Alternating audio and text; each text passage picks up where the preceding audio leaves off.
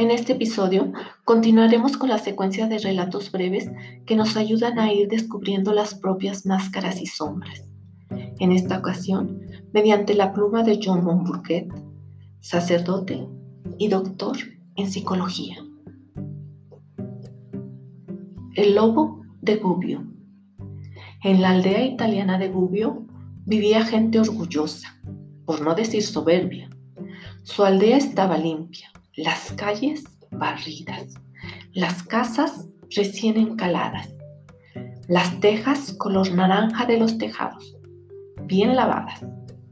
Los ancianos eran felices, los niños disciplinados, los padres trabajadores.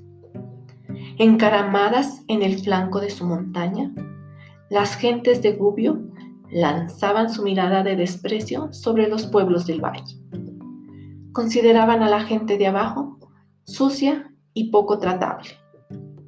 Ahora bien, he aquí que una sombra, aprovechando la noche, se deslizó en Gubbio y devoró a dos aldeanos.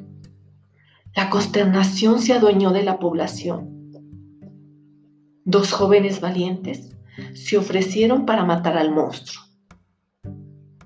Armados con espadas, lo esperaron a pie firme. Pero por la mañana sus cuerpos aparecieron despedazados. El pánico fue total. Se supo que se trataba de un lobo que por la noche venía a rondar por las calles. Para librarse de él, el consejo de la aldea decidió llamar a un santo conocido por su poder de hablar con los animales. Este santo no era otro que Francisco de Asís.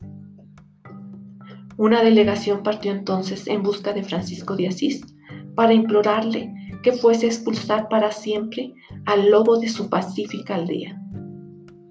En el camino de vuelta, el santo dejó a los delegados de Gubbio en una encrucijada y se adentró en el bosque, con objeto de hablar con el malvado lobo.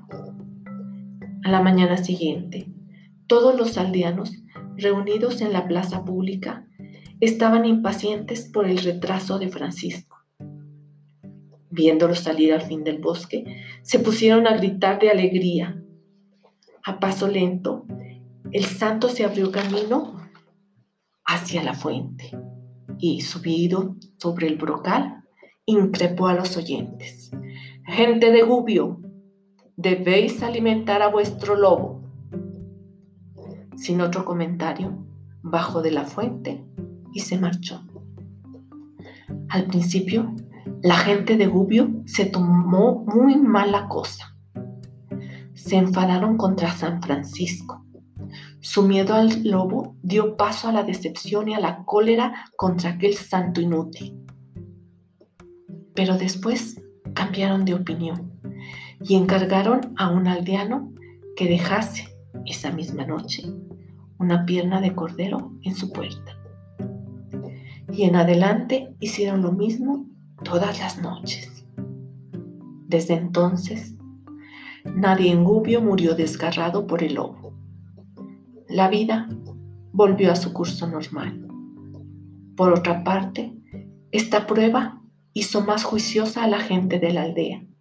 Dejaron de hacer alarde de una actitud arrogante y de desprecio hacia los habitantes de las otras aldeas del valle. La presencia del lobo en su bella aldea les había vuelto más humildes.